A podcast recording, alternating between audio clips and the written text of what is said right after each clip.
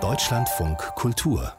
Die Reportage. Dieser Moment jetzt, der zeigt mir eigentlich auch so, ist gar nicht so verkehrt gewesen, ist hierher zu kommen, um einfach nochmal genau diese Punkte zu sehen, dass die ganzen Stories alle fake waren. Und das ist halt äh, eine Sache, die das machen Freunde nicht.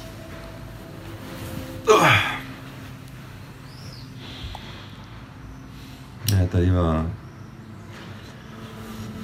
richtig mal schön seine Fresse halten können und einfach mal leise sein können.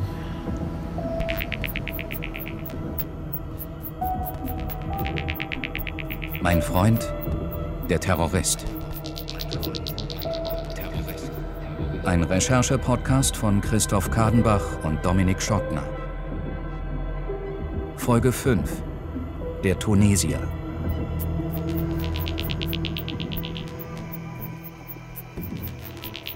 Herzlich willkommen. Mein Name ist Dominik Schottner. Und ich bin Christoph Kadenbach. Der, der da zu Beginn dieser Folge sprach, ist Jan, ein Berliner, der im Herbst 2015 beginnt, sich in der Flüchtlingshilfe zu engagieren. In einer Notunterkunft lernt er Karim kennen, einen jungen Mann, der aus Syrien nach Deutschland geflüchtet ist. Sie freunden sich an und sind schnell wie Brüder füreinander, bis Karim Ende 2016 von einem Spezialeinsatzkommando der Polizei verhaftet wird. Der Vorwurf, er soll ein IS-Terrorist sein und einen Anschlag geplant haben. Fünf Monate später, im Frühjahr 2017, wird Karim aus der U-Haft in seine Heimat abgeschoben, ohne dass ihm ein Prozess gemacht worden ist. Für Jan kommt dieser Schritt völlig überraschend. Er kann ihn sich nicht erklären und die deutschen Sicherheitsbehörden werden das auch nicht tun. Und Karims Heimat, also das Land, in das er abgeschoben wird, ist nicht Syrien, wie er es Jan immer erzählt hat, sondern Tunesien. Um herauszufinden, wer Karim wirklich ist, fliegt Jan Ende April 2018, also ein Jahr nach Karims Abschiebung, nach Tunis. Und Christoph begleitet ihn auf dieser Spurensuche, die für Jan nicht immer angenehm sein wird.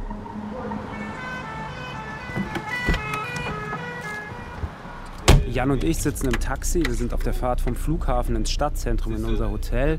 Es ist, glaube ich, so 11.30 Uhr morgens. Die Sonne scheint. Jan hat wenig Gepäck dabei, nur seinen roten Seesack und sieht eigentlich aus, als wenn er gerade aus dem Surfurlaub kommt, so wie immer, braun gebrannt. Und mit dem Taxifahrer beginnt er sofort ein Gespräch auf Französisch. Mein Handy nimmt auf. Aha. Mais avec le taxi ou avec l'autre? Non, avec le taxi. Aha. Jan hat diese Gabe, sich nur mit wenigen Wörtern zu verständigen und sofort eine Verbindung zu fremden Leuten aufzubauen. Avec un bateau? Ou avec le. Avec? Au bateau. clandestine. Clandestine? Anscheinend ist der Taxifahrer auch mal illegal nach Europa geflüchtet, aber dann wieder zurück nach Tunesien gekommen. Jan übersetzt für mich.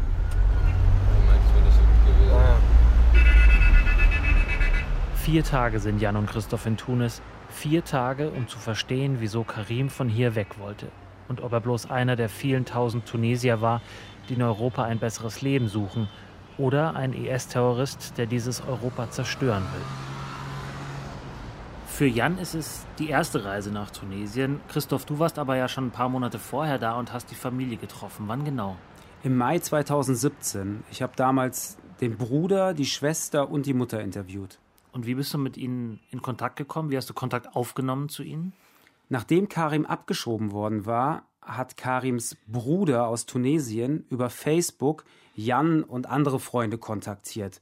Und die fanden das erstmal ein bisschen merkwürdig und wussten natürlich nicht, ob das tatsächlich der Bruder war, dachten, das seien vielleicht erneut irgendwelche Lügengeschichten. Aber meine Recherchen haben dann ergeben, dass der Bruder tatsächlich der Bruder ist und die Wahrheit erzählt. Also, dass zum Beispiel Karim direkt nach der Landung in Tunis von Polizisten verhaftet wurde. Aus welchem Grund verhaften sie ihn? Weil auch die tunesischen Sicherheitsbehörden glauben, dass Karim beim IS war. Und deswegen haben sie ihn direkt nach seiner Rückkehr in Untersuchungshaft gesteckt. Und er wartet jetzt auf seinen Prozess. Der hat ein paar Tage bevor Jan und ich in Tunis landen stattgefunden. Das Urteil kennen Jan und ich zu dem Zeitpunkt aber noch nicht. Jan und ich wollen uns in Tunis mit Karims Anwalt treffen, aber vorher will Jan noch mal die Stadt kennenlernen. Am ersten Tag spazieren wir also stundenlang durch die Straßen und Jan empfindet die Atmosphäre da total angenehm und fragt mich irgendwann, warum er von hier eigentlich weg wollte. Wir sitzen jetzt in einem Café und bestellen süßen Tee und frisch gepressten Orangensaft und unsere Übersetzerin Mai ist mittlerweile zu uns gestoßen. And how do you pronounce your name right? Mai. Mai. Mai arbeitet in Tunis für die Rosa-Luxemburg-Stiftung. Sie stammt aus Ägypten. But Tunisia for refugees, it's a safe country, and Germany sends people back if they say they are Tunisian, no? Mai fragt, ob Tunesien als sogenannter sicherer Herkunftsstaat in Deutschland gilt, sodass Tunesier leichter abgeschoben werden können. Sie hat von den politischen Diskussionen in Deutschland mitbekommen. die ja aber seit dem Anschlag auf den Berliner Weihnachtsmarkt vor allem sehr laut geworden sind, weil der Attentäter Anis Amri aus Tunesien stammt, genauso wie Karim. Und als ihr mit Mai in Tunis zusammensitzt, es ist April 2018, da gilt Tunesien jetzt noch nicht als sicheres Herkunftsland. Das wird dann erst im Januar 2019 vom Bundestag beschlossen. Ja, und bis heute bleibt natürlich die Frage, wie sicher Tunesien wirklich für abgeschobene Tunesier ist. Zum Beispiel für Menschen wie Karim, die unter Terrorverdacht geraten sind. Die Berichte, die man zum Beispiel von Amnesty International lesen kann, beschreiben die Zustände in den Gefängnissen dort eher als ziemlich übel. Mehrere Personen gaben an, Polizisten und Angehörige der Terrorbekämpfungseinheiten hätten sie während Verhören gefoltert. Ihren Angaben zufolge wandten die Staatsbediensteten die sogenannte Grillhähnchenfoltermethode an und drehten sie an einer Stange, die zwischen ihren mit Handschellen gefesselten Händen und Füßen hindurchgeschoben worden war. Außerdem berichteten sie über Prügel, sexuelle Übergriffe und lang anhaltende Einzelhaft. Zur Erinnerung. In Tunesien begann Anfang 2011 der sogenannte arabische Frühling. Das Land galt als Musterland einer Demokratisierungsbewegung. Doch nach einer Reihe von islamistischen Bombenanschlägen hatte die Regierung Ende 2015 den Ausnahmezustand ausgerufen mit weitreichenden Befugnissen für die sogenannten Sicherheitskräfte. That's Ayman, the brother of um, Der zweite Tag in Tunis. Ich treffe Karims Bruder Ayman in einem Café in der Nähe unseres Hotels. Mit dabei ist auch die Übersetzerin Mai. Jan ist im Hotelzimmer geblieben. Er weiß noch nicht, ob er der Familie persönlich begegnen will. Er befürchtet, dass ihm das zu nahe geht. Ayman kommt wie immer eine Stunde zu spät zu unserem Treffen. Er nennt das augenzwinkernd Rendezvous Arabique. Er ist 26 Jahre alt und sieht tatsächlich ziemlich genauso aus wie Karim. Hat fast die gleichen markanten Gesichtszüge. Seine Hände sind ölverschmiert, weil er gerade von der Arbeit kommt. Er helfe seinem Schwiegervater bei Schweißarbeiten, sagt er. 15 tunesische Dinar verdient er so pro Tag, etwas mehr als 4,50 Euro. Okay. uh, Ayman erzählt von seinen Besuchen bei Karim im Gefängnis. Und was er erzählt, ähnelt sehr genau den grausamen Beschreibungen, die Amnesty International gesammelt hat. Karim sei während der Verhöre geschlagen worden, erzählt Ayman, und habe sich eine Zelle mit 50 Menschen teilen müssen. Mittlerweile sitzt er aber in einem anderen Gefängnis, nicht mehr in Tunis, sondern 80 Kilometer entfernt. Das Problem ist nur, dass man dahin mehrere Stunden mit öffentlichen Verkehrsmitteln fährt. Ah, okay. Karim dürfe nur von seiner Familie besucht werden, erzählt Ayman. Auch die Besuchszeit sei sehr eingeschränkt. Zehn Minuten maximal. Zehn Minuten, in denen Karim und seine Familie sich nur durch eine Glaswand per Telefon unterhalten können.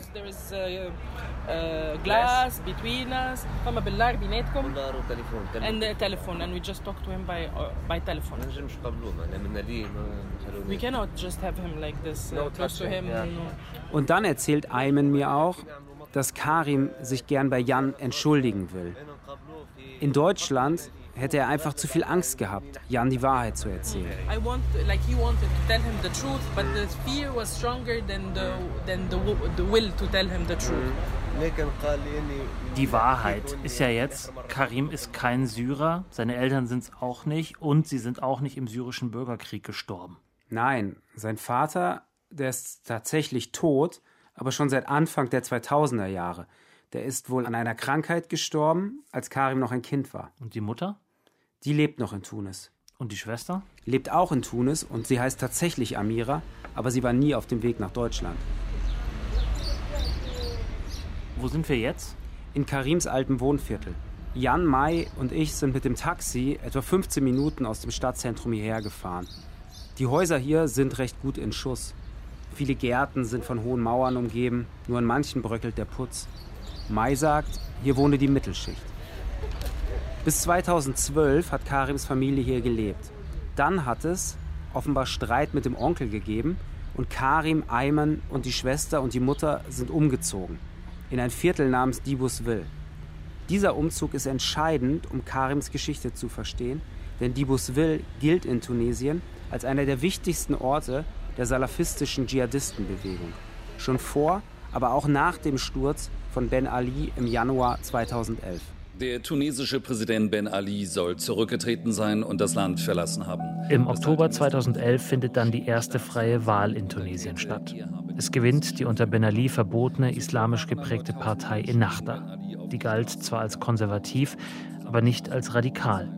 Doch die neue Freiheit im Land nutzen auch Islamisten, vor allem die Organisation Ansar al-Sharia. Sie stammt ursprünglich aus Libyen, ist dort unter anderem auch verantwortlich für den Anschlag auf das US-Konsulat in Benghazi im Jahr 2012. In Tunis hissen Anhänger der Ansar al-Sharia an einigen Moscheen ihre schwarzen Banner von den Minaretten, zum Beispiel in Dibusville, dem Viertel, in das 2012 Karims Familie gezogen ist und von dem aus viele junge Männer in den Krieg nach Syrien aufgebrochen sind. Dibusville ist, wenn man auf die Karte von Tunis schaut, ja um die Ecke vom alten Viertel, in dem Karim aufgewachsen ist. Wie sieht es denn in Dibusville selbst aus? Ja, es sind tatsächlich nur zwei Kilometer Luftlinie, aber es wirkt wie eine komplett andere Welt. Also die Häuser dort sehen eher aus wie selbst gebaut, sind ineinander verschachtelt, so ein bisschen windschief. Die Straßen sind eng und staubig und Touristen begegnet man da wirklich überhaupt nicht. Ich bin mit Jan und Mai dorthin gelaufen und Jan fand die Atmosphäre irgendwie so bedrückend, dass er immer langsamer geworden ist und irgendwann lieber umdrehen wollte. Aber ich war 2017 schon einmal dort, während meiner ersten Reise nach Tunis. Damals hat mich Ayman, der Bruder von Karim, dorthin geführt. Zuerst waren wir in dem Haus, in dem die Familie wohnt und das tatsächlich nur aus einem einzigen Raum besteht, in dem zeitweise Karim, Ayman, Amira, die Mutter und die Großeltern gewohnt haben. Wir sind nur ein paar Minuten da geblieben. Mein Eindruck war, dass es der Mutter unangenehm war, mich dort zu empfangen. Gemeinsam mit der Mutter sind wir dann in das Haus der Schwiegereltern von Amira gegangen. Das liegt auch in Dibusville, nur ein paar Minuten entfernt ist aber deutlich größer und einladender. Wir haben uns in die Küche gesetzt, Hähnchen mit Oliven gegessen und Karims Mutter fing dann an zu erzählen. Sie ist etwa Anfang 50, trug damals ein schwarzes Gewand, ein braunes Kopftuch und auf mich wirkte sie ziemlich lebendig. Er war ein freundlicher, friedlicher Junge. Alle mochten ihn. Als Kind hat er manchmal Probleme gemacht, aber nichts Schlimmes. Ein Junge halt. Als er dann gearbeitet hat, wollte er immer nach Europa. Er hat gesehen, wie die Leute in Europa leben. Und weil es hier in Tunesien keine Jobs gibt, hat er beschlossen zu gehen. Seit sein Vater tot ist, hatte er ja auch die Verantwortung für die Familie übernommen.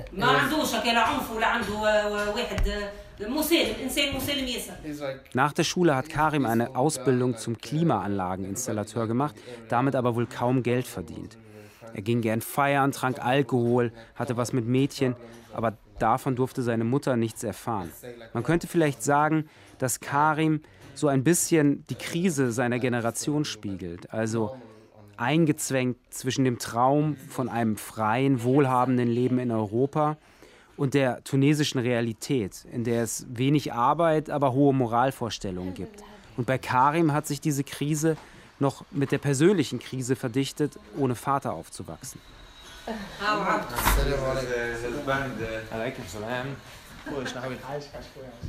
Als wir am Küchentisch sitzen, zeigen mir Amira und Ayman immer wieder Handyfotos von ihrer Familie. Und Ayman spricht zwar ein bisschen Englisch, versichert sich dann aber bei meinem Übersetzer immer wieder, was bestimmte Wörter heißen. Tante zum Beispiel. Äh, Tant. Tant. Ah, Tant auf äh, Asche. Ah ja. Dann sprechen wir über Politik, daran kommt man in Tunesien nicht vorbei. Die Revolution liegt ja erst ein paar Jahre zurück und ich frage Ayman, ob er damals mitdemonstriert hat. Natürlich, sagen sie und lachen. Sie waren demonstrieren bei Zara, dem Modeladen. Die Lage in Tunis bleibt angespannt. In der vergangenen Nacht kam es in der tunesischen Hauptstadt wieder zu Plünderungen. Erneut waren Schüsse zu hören. Uns hat die Revolution nichts gebracht. Unter dem alten Machthaber Ben Ali war es trotz allem besser, günstiger, sicherer. Heute muss man sogar Angst haben, auf der Straße überfallen zu werden. Die Familie von Karim war enttäuscht von der Revolution und Karim war es auch. Deshalb, sagen sie, habe er Tunesien verlassen. Er sei aber nicht zum IS nach Syrien gegangen, sondern bloß in die Türkei, um dort Geld zu verdienen. Dort habe er sich dann unter die syrischen Flüchtlinge gemischt und sei nach Europa. Das heißt, die Geschichte, die Karims Familie erzählt, deckt sich mit der, die Karim den deutschen Ermittlern erzählt hat. Ja. Und was ist mit den Lügen, aus denen Karim sich dann seine neue Biografie gebastelt hat? Er hat ja den Tod seiner Mutter und auch den Tod seines Vaters ziemlich bewusst inszeniert. Ja, das habe ich natürlich auch gefragt. Karims Schwester wusste davon. And did you and did you know about all all his lies? Did you know all his all the stories? Ja. Ja, er wollte seinen Freunden erzählen, dass er Tunesier ist. Aber unsere Mutter hat gesagt, er soll das nicht machen. Sie hatte Angst, dass sie ihn hierher zurückbringen würden. Karim wollte eigentlich erzählen, dass er Tunesier sei, aber seine Mutter hat gesagt, tu's nicht, sonst wirst du abgeschoben. Ja, und die Mutter hat ihn auch dazu ermutigt, die Geschichte über ihren Tod und den des Vaters zu inszenieren. It was your advice.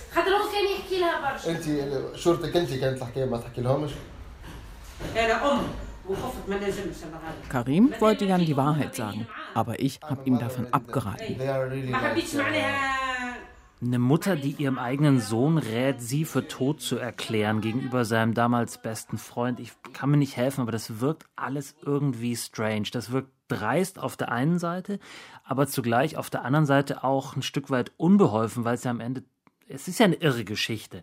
Da ist dieser junge Mann, der Karim, der verlässt Tunesien, weil er keine Perspektive mehr für sich sieht in dem armen Land und seine Familie, die deckt und fördert zum Teil noch seine Lügengeschichten, die er dann seinen deutschen Freunden später erzählt. Christoph, du hast das der Familie doch sicher auch gesagt, dass das für Jan eine riesige Enttäuschung war, das alles zu erfahren, dass es erlogen und gespielt war. Wie hat die Familie denn darauf reagiert? Sie haben sich entschuldigt, klar, aber mein Eindruck war, dass sie Jans Entsetzen und seine Enttäuschung gar nicht wirklich begriffen haben.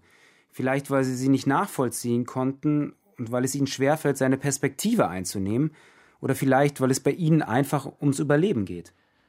Vielleicht jetzt an der Stelle eine etwas komische Frage, so ein bisschen aus heiterem Himmel, aber wirkte die Familie in irgendeiner Weise streng religiös auf dich? Nein, eher im Gegenteil. Also Amira, die war bei meinem ersten Besuch 19 Jahre alt, die habe ich nie mit Kopftuch gesehen. Sie trug meistens Jeans und einen Top. Meinem Übersetzer ist damals auch aufgefallen, dass Ayman und Amira nicht so reden, wie es Strenggläubige tun. Sie haben zum Beispiel fast nie Inshallah gesagt. Also übersetzt, so Gott will. Genau. Ayman hat mir auch erzählt, dass Karim nach seinem Umzug nach Dibuswil tatsächlich ein paar Mal mit den Salafisten im Wohnviertel in Kontakt war, auch ein paar Mal mit ihnen gebetet hat. Aber? Aber dann hat er sich wieder gelöst von ihnen und hat getrunken und gefeiert und ist erst Monate später aus Tunesien verschwunden. Glaubst du das alles? Naja, alles, was Karims Biografie betrifft, seine Herkunft, ja. Aber alles über Karims Weg nach Deutschland und seine Absichten, Tunesien zu verlassen, er nicht. Und wer ist das? Das ist Karims Anwalt, Issam Talbi. Ich treffe ihn zusammen mit Jan auf der Avenue Habib Bourguiba, der Prachtstraße von Tunis, zwischen Modeketten und internationalen Hotels. Es ist also wieder April 2018. Talbi war ein etwas merkwürdiger Typ.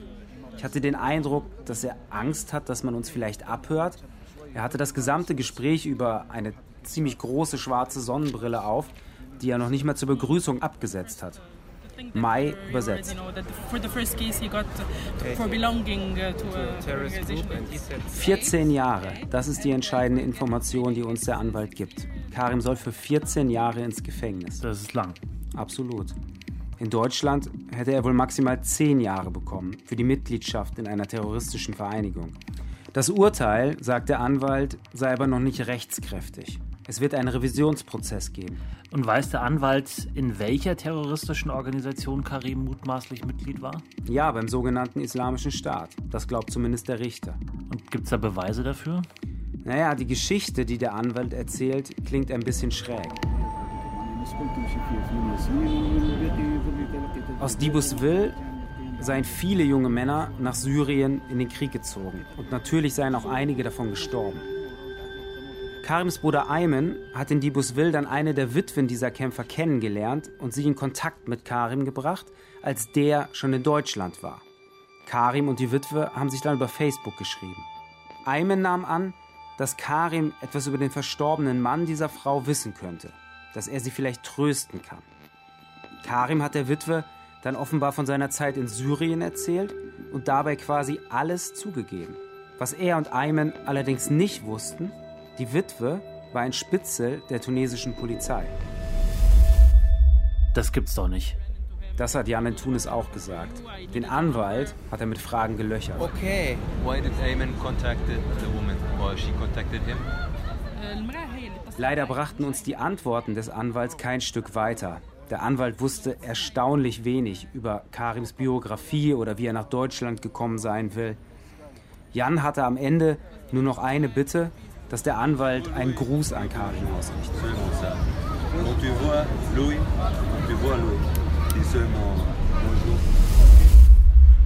Also wenn man jetzt das mal so wirklich sich anguckt.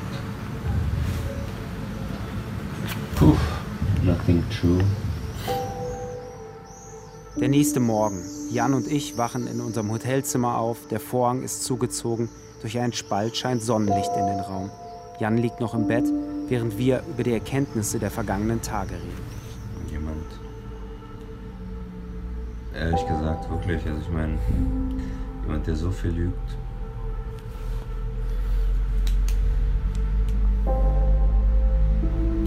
Der ist krank.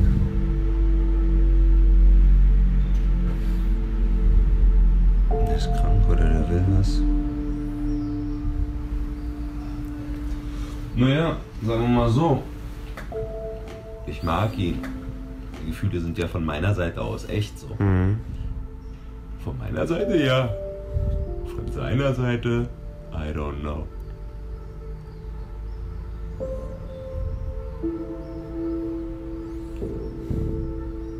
Ich würde es mir wünschen. Ich würde es mir wünschen auch für ihn, dass er nicht so eine verlorene Seele ist. Aber das Gute, irgendwie was total faszinierend ist. Ich bin, ich bin nicht irgendwo ein bisschen, ich bin nicht bitter, weißt du? Mhm. Es, es kommt trotzdem nicht auf, diese, diese so irgendwie eine gewisse Art von, ja, sauer richtig oder wahrscheinlich ist es dann doch so eher so eine, weiß ich nicht, keine Ahnung warum. Vielleicht würde sowas passieren, wenn man sich dann gegenüber sitzt. Also ich könnte das nicht. Was? Wie Jan zu sagen, ich bin nicht sauer, ich bin nicht bitter, weil sein Freund hat ihn belogen und zwar jetzt nicht irgendwie, äh, wo warst du gestern Abend, sondern in ein paar wirklich wichtigen Punkten. Herkunft, dann hat er den Tod seiner Eltern vorgetäuscht und er war vermutlich sogar beim IS, zumindest sieht es ja dieser tunesische Richter so. Und das FBI, die deutschen Behörden, alle sagen, Karim war ein Terrorist. Auch Jan glaubt das am Ende unserer Tunis-Reise, also zumindest, dass Karim beim IS war. Ich denke aber, dass er ihm selbst das verzeihen könnte, wenn Karim einmal aufrichtig über diese Zeit spricht und Jan das Gefühl bekommt, dass Karim sich von dieser Vergangenheit gelöst hat. Jan ist einfach ein Mensch, der viel Verständnis aufbringen kann, der immer versucht, sich in den anderen hineinzuversetzen. Auf manche mag das vielleicht ein bisschen naiv wirken. Seine Berliner Freunde, Said, Tim, Sophie, mit denen wir gesprochen haben, die sehen das ganz anders. Nämlich nicht so locker wie Jan. Wenn jemand so lange bei mir wohnen würde. Man will sich, na klar, an das Gute und an das, die schönen Momente da irgendwie dann äh, festhalten. Würde ich doch denken, wenn man so ein vertrautes, fast schon so eine Brüderschaft hat. Klar, aber man weiß ja auch, dass irgendwas auch da absolut verrückt ist und nicht stimmt. Würde man doch irgendwie denken, dass er ihn einweiht. Und dementsprechend sind auch beide Gefühle da, so. Also ganz klar. Ne? Ich weiß, dass er im Inneren ein gutes Mensch ist. Es ist schwierig, einfach Distanz aufzubauen, einfach weil du, weil du gar keinen Schlussstrich ziehen kannst. Obwohl er alle diese ganze Lüge uns erzählt.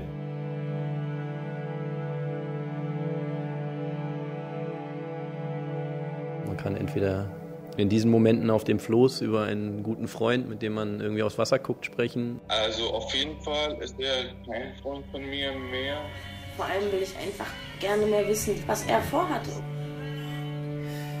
Im nächsten Moment, äh, ja, ein, ein Lügner, der irgendwie äh, nicht der war, der er ist. So. Und wenn Leute fragen, die es natürlich auch so aus meiner Arbeit oder Freundeskreis mitbekommen haben, versuche ich es eigentlich auch in einem bis zwei Sätzen abzuwickeln. Er ist in Tunesien im Gefängnis und wir werden nie wissen genau, was er für Absichten hatte, aber werden auch nie wissen, was ihm versprochen wurde. Also wir können eigentlich gar nicht urteilen über etwas, was wir nicht wissen.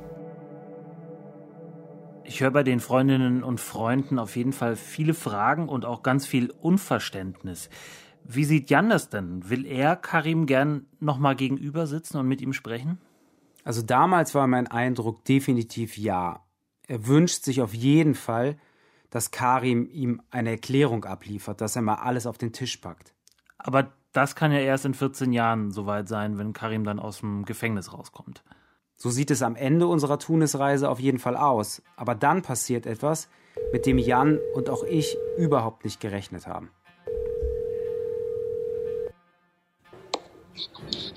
Hallo, Christian. Hallo. How are you, man? I'm good. How are you? Yeah, I'm good, thank you. I'll give you all the story. Mein Freund der Terrorist. Ein Recherche-Podcast von Christoph Kadenbach und Dominik Schottner. Es sprachen Sabine Adler, Jan Andresen, Barbara Becker, Thorsten Föste, Christiane Gut, Robert Levin und Ulrich Lipka. Ton Jan Fraune. Regie und Musik Frank Meerfort. Redaktion Ellen Hering und Eberhard Schade. Eine Produktion von Deutschlandfunk Kultur 2020.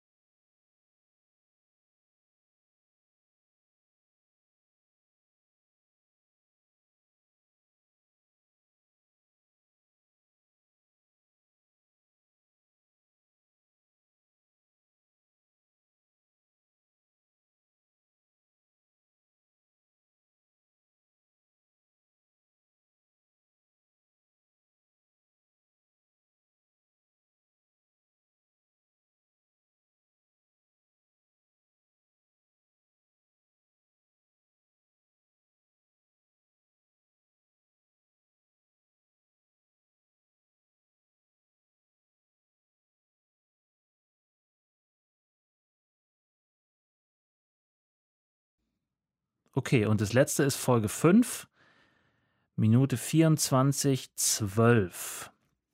Auch wieder ich. Dominik, folgendes. Seine Berliner Freunde, Said, Tim, Sophie, mit denen wir gesprochen haben, die sehen das ganz anders, nämlich nicht so locker wie Jan. Seine Berliner Freunde, Said, Tim, Sophie, mit denen wir gesprochen haben, die sehen das ganz anders, nämlich nicht so locker wie Jan. Und dann äh, machen wir vielleicht einmal noch mal so drei bis fünf Varianten des Namens. Einmal von Christoph. Said, Said, Said, Said. Okay, und von Dominik? Said, Said, Said, Said, Said. Soll ich auch mal? Ich habe, glaube ich, äh, sozusagen, ich, ich, ich kann mich an dir orientieren. Said, Said. Said. Said. Said.